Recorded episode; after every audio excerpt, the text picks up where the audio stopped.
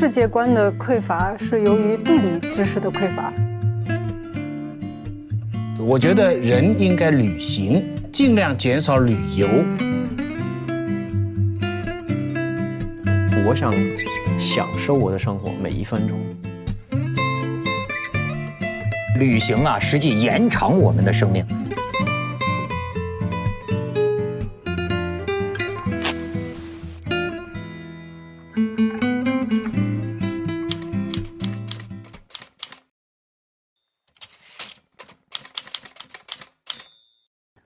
根本上，我非常反感就是“旅游”这两个字。嗯，我认为所有这些旅游纪念品啊，是旅游工业的副产品。嗯，我非常反感“旅游”这两个字。我觉得人应该旅行，哎，尽量减少旅游。就是说，我的我的定义哈，旅游是什么呢？参加一个团，嗯，啊，啥也不用操心，跟着他跑到一个名胜铁塔前面。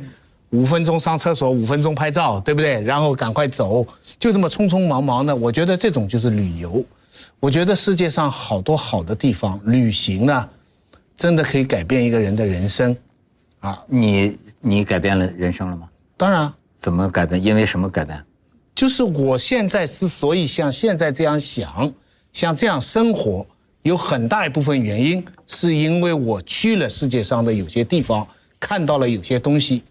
改变了我的想法，整个人生。比如说，比如说我第一次到欧洲，我从飞机上往下看，我第一次我的真的就是，就 exactly 当时一个想法就是说，哦，世界还可以是这样的，嗯。啊，就是就是你大片的绿地，偶然的村庄，一个教堂，然后你下去，你从我记得我的朋友从法兰克福开车半天到汉堡，嗯，差不多整个大半个德国。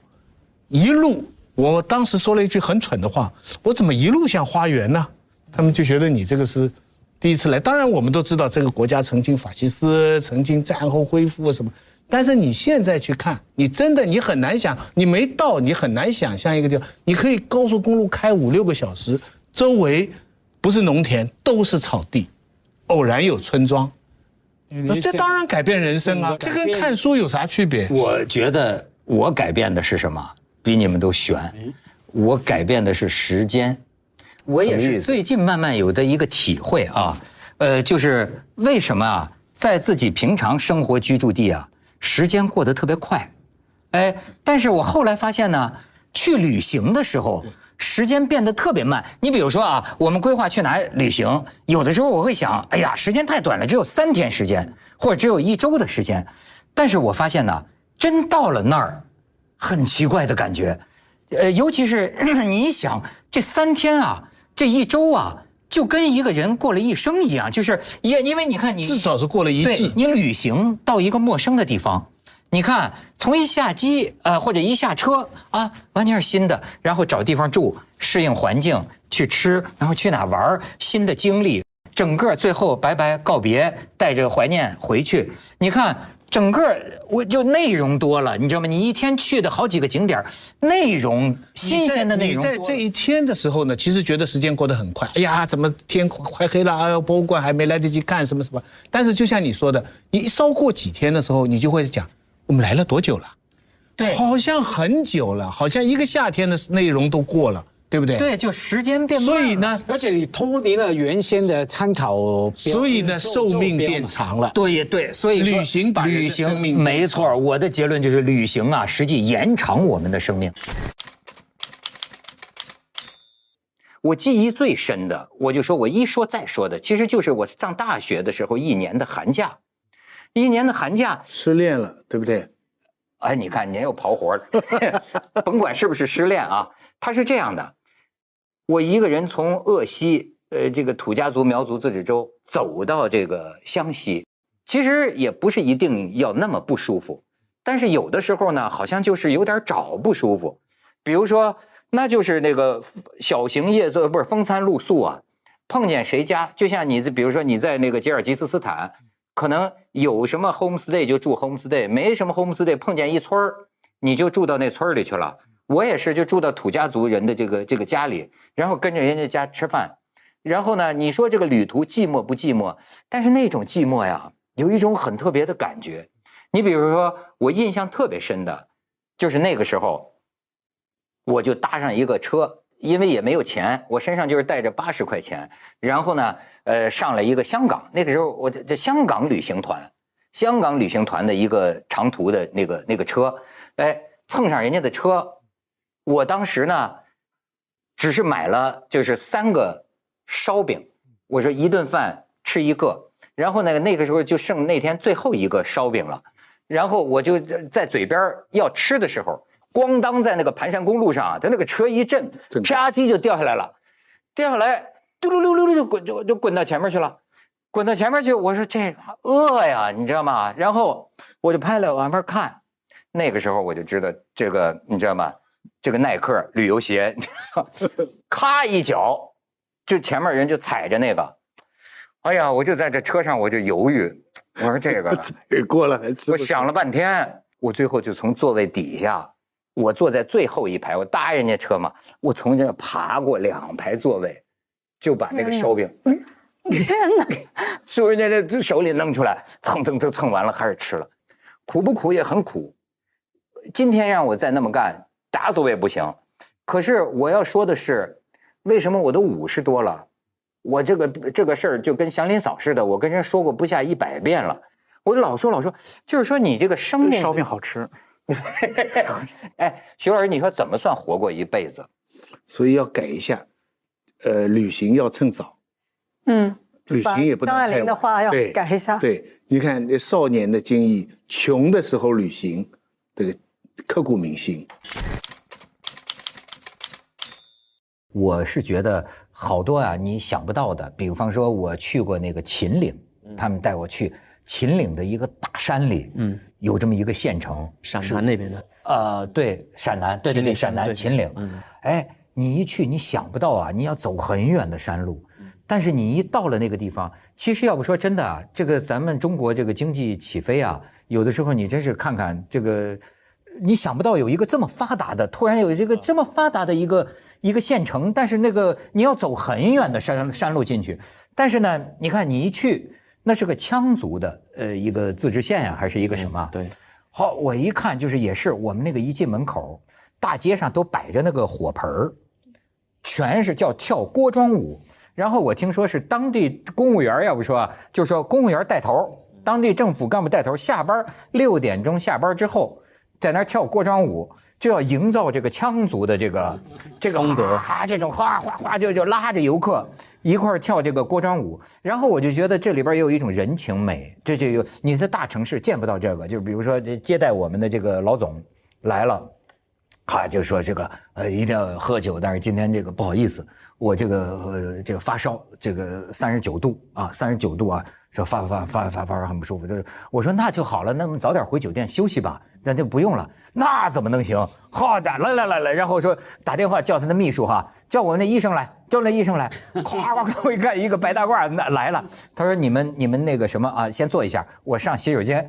然后待会儿从那医生跟着他到洗手间，然后我一看出来的时候就拿着个吊瓶就出来了。那医生给他吊那个小柴胡，嗯，然后就说：“哎，过来，就这这儿就吊着小柴胡哈，哎，远方的来客是吧？你们来到给我们这是什么蓬荜生辉？我先干为敬，咣咣咣就是三杯白酒。这样的老总，我看每半年要换一个，而且你你想象不到，就那个县城，每天晚上放烟花，嗯。”天天晚上像过节，但是他们说呀，周围来旅游的就想看这个，就想熙熙攘攘啊。他说我们这是个旅游区，就是周围的地级市啊，什么都到这儿旅游，就是每天晚上不夜城。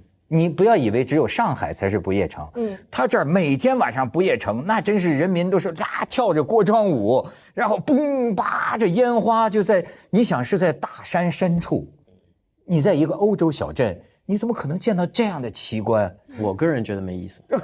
为什么？我觉得挺有意思的。我觉得，他就是想，你看，他还是想找那个原始。是的，所以我觉得我当时去旅游，只是，其实我认为最难的是，我我知道我脑子里就是在我影响当中，我想象中的想去看的什么，就像青岭山的那个时候，我记得从小时候我看窑洞呢，就是有这些黄土高原，住在这么一个。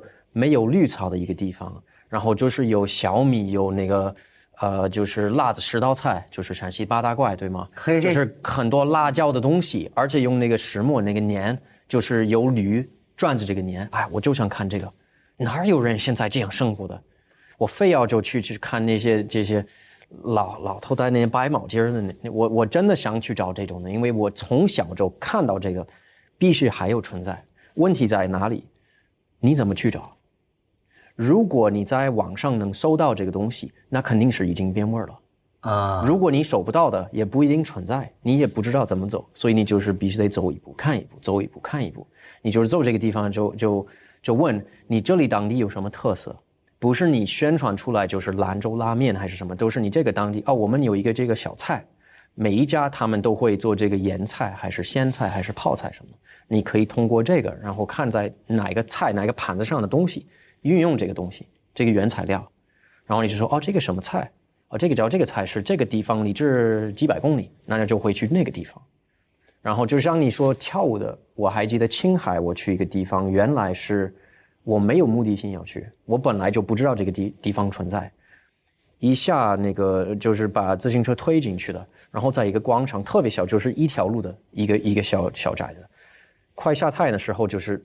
每一个人在那个广场就会牵着手就跳，没有原因，没有就是因为有旅游团的。我觉得这个就是有味道的文化。对，那是两种。你看我说的都是跳舞，对，它不一样，行为是一样的，就是动作是一样。不同的项目，不同的目的，不同的哲学，我觉得这个是我感兴趣。但是去那个地方就是，大概六点半我们放那个那个鞭炮。然后七点就是他们开始就做那个，对对，我觉得这个 就是假做的，就像人类学，他们有这个想法，就是说你不能观察一个文化而不影响到这个文化或者这些人，你一看他，你就是把他变了。嗯，你你你不参与这个，就是他原汁原味的，但是你一进来，你原来就是意外的，那就会把这个一一进来，这这个就已经会。那我问你，这不是有点像美国的游乐园吗？嗯，迪士尼的游乐里边有印第安，印印第安人去，对吧？对，我也觉得这个也没它的意义。比如说，像呃上个世纪，就是美六六六六十年代，美国六十年代，很多年轻人也是那个时候是世界性的一个一个青年的潮流，就是。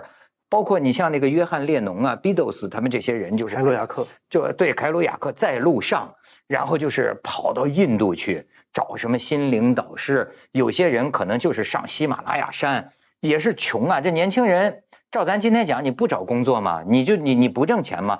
但是那个时候好像这个很多年轻人就是留着长头发，穿着破牛仔裤，然后也就是开着辆就是什么哪儿都响的那个破车，哎，几个男男女女就横穿。美国东部啊，到这个这个西部，你知道我们还有一个朋友是台湾的一个作家，就是舒国志嘛。嗯，舒国志一直到很老了，到现在，呃，才稍微安顿下来。他这一辈子的，你看观点就是，我不要买房子，我就是也不要挣那么多的钱，我就是就是他在美国，他游遍了美国所有的州，但是实际上兜里也没有几几分钱，但是对他来说呢。就是一种体验。我我觉得我其实也有目的，但我的目的是可能是写作方面的目的，嗯，不是那种纯物质性的目的。然后我觉得，其实现在这个社会又回到那个潮流吧，比如现在，呃，西方最流行的一种，就年轻人最流行的一种方式叫 nomad，digital nomad，就电子游牧，电子游牧，对，就是说你有了一个，因为现在这种网络很发达了，你不用去公司上班，你不用做朝九晚五的这种工作，你。接这些散活你用电脑，你在世界上任何地方都可以工作。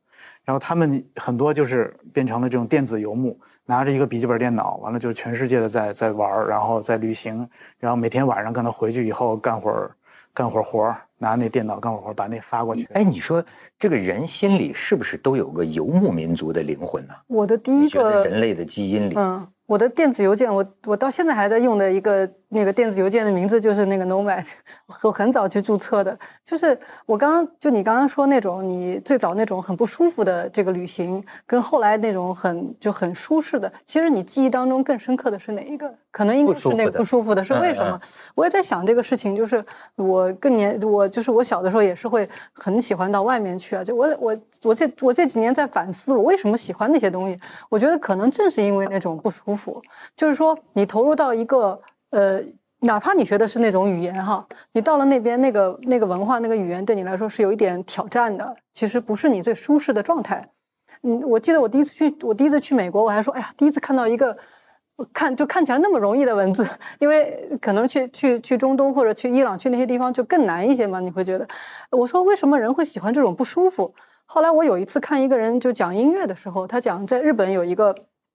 很就很传奇的，呃，那呃那个吉他手叫那个吴满彻，他写的那些谱子，他说他最在意就是在日本文化当中有个叫 inconvenience，哦，是有意的、有意识的这个不舒服。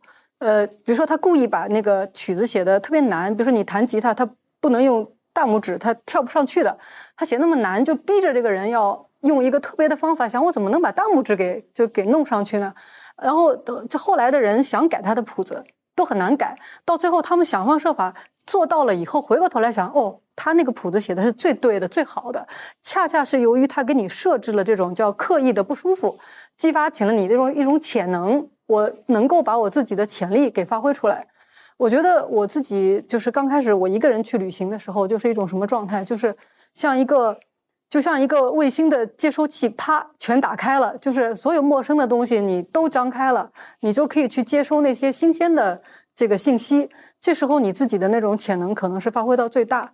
所以，最它不是那个不舒服让你留恋，而是不舒服激发起你自己的跟你庸常的生活不一样的潜能。这个东西让你很迷恋，我觉得都会上瘾。我看到过，就有一句话，就是说世界观的匮乏是由于地理知识的匮乏。我觉得这个非常有意思，就是你如何能建立起一套你的你看世界的观念。实际上，你说的这个抵达，你要了解地理观念是什么，不是一个什么斯坦，就是一个空的一个地图上的观念，而是真的你走过去。知道哦，这是在高原还是在平原？什么样的生活方式？你建立起他们的地理观念以后，你其实某种意意义上，你对它是平视的，不会再用一种或高或低的不准确的观念来看它，因为你就知道，它所有的任何的生活方式也好，价值观也好，都是由于它的地理人文所决定的。这个在旅行途中啊，就是有危险或者说害怕，因为你完全是一个人。我唯一一次我觉得有点害怕吧，是。呃，是在这个吉尔吉斯的天山，因为我在在往往那深处走嘛，然后就赶上那个冰雹暴风雨，然后当时环视四周的时候，是发现第一次，就是有生以来第一次发现，就是周围的环境是完全没有人为留下的痕迹，就没有文明留下的痕迹，就因为其实，在日常的生活中，不管我们再去多荒的地方吧，比如三百六十五度转一圈儿。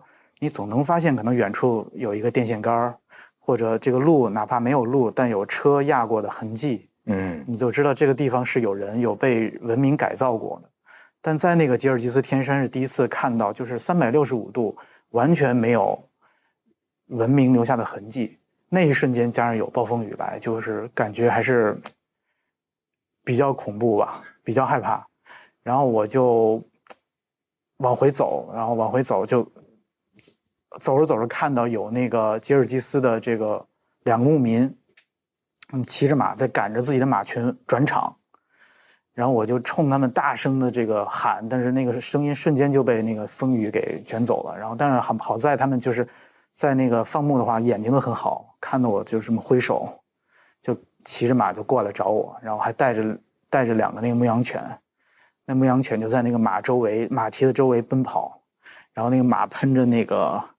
那个那个唾沫星子嘛，因为跑过来的嘛，嗯，然后他们就把我带到带到那个马上骑回他们那个毡房，啊，不然的话可能就那次就比较危险。嗯，我觉得旅行可能这种时空的转换吧，给人一种非常强烈的感受，嗯，每一分每一秒都都会比日常生活中的那种一个固定的状态要更清醒。我觉得，然后我觉得旅行另外一点就是，其实你。它为什么有意思？其实你能改变身份，就像你说的，不用，其实不用，那个出了一个车祸，然后你就消失了。嗯，呃，其实旅行也是对这种状态的一个模拟吧。就因为你在这种异国他乡，没人知道你是谁，可能你在国内是明星啊或者怎么样，但是在异国他乡，可能很多人都不认识你。然后你可以不当明星，你可以变一个身份。别人问你是干嘛的时候，你可以随便改变你自己的身份。然后你也可以装的比你日常中更有钱，或者是更贫穷。我觉得这是对人生多种状态的一种戏仿吧，就是这种旅行的这种状态，你可以变成任何一个人。对，这种自由感其实是在日常生活中是很匮乏的。就我们都被这种。社会的这种各个东西所约束，你就要做你自己，或者你就要做这个公众形象中的你这个人。但是在一个异国他乡，你完全可以改变自己的这种状态和身份。人到底应该怎么过这一辈子的很多感受，有那样一些瞬间，这辈子没白活。就是有那么一个瞬间呢，我们只能暂时性的离开一下，就是脱离了所有的社会关系。当你脱离了所有的身份的时候，你一个人独对完全的陌生，那就像是一个宇航员失踪在宇宙当中。我觉得这种感觉人应该有一辈子应该有。我觉得会有吧？为什么？我觉得，比如你刚才跟徐徐老师说，你们虽然也有那样的向往，也有过那样的向往，但没有选择那样的生活。我觉得一个很大的原因是，那个时候中国的社会是在不断的发展的，机会太多了，不管不管是各种各样的给你提供的机会。其实，呃，我觉得很自然，你会被这些机会所带走吧。但是现在就是也有很很多很各种各样的机会，但是，呃，它会变得更加的怎么说呢？嗯，多元，哎，然后你的选择也可以更更加多元，不一定非往一条路上，就同样的这种这种道路，大家都选择同样的道路，可能现在这种。发展也变得更加多元，多元里边最少有这么两种情况，一种就是像文涛刚才讲的，你每一步大部分走的是有目的的，但是有时候会飘出来，哎啊，停留在一种好像无功利无目的的状态，很陶醉的。还有一种是每一步都走得很有目的的，但回头一想，整个人生是没有目的的。郁达夫的一篇文章，人生是一个人在途上。对，这个标题就是 就是一种世界观。一个人在途上，尤其是到了某一个年纪。那天我听我周围几个朋友在就在聊天的，就到了某一个年纪的时候，聊的都是什么？说的事儿都是有的出家了，有的出走了，有的出轨了，就都是在出。呃，当你这个年纪出离嘛，就要出离，出离嘛。其实呢，就是过去咱们觉得好像这个出离啊是一种很消极的。我觉得子超刚才讲的挺有道理的。咱们那个时候真的是就是说，呃，求生存是太基本的了，而且真是，那你有一个机会，哪能不牢牢这个抓住呢？其实现在也是，一方面竞争激烈了，好多事儿，比如说，呃，你呃想找一个大公司的工作，或者大学生这么多。你找一份这个成功学所谓那种认为共同成功的那种工作，本身竞争也激烈，本身也很难找。但是在这种形势之下呢，恰好就出现了这么一个问题，一个选择之问，就是说在基本温饱谁也饿不着肚子的这种情况下，是不是还一定是追求那个呃出人头地、大富大贵？也许在这个时候来说，可以选择。往世界的边缘走一走，选择不一样的、更多元的选择吧。就像你也是一员，继我喜欢看你继续旅行下去，继续写下去。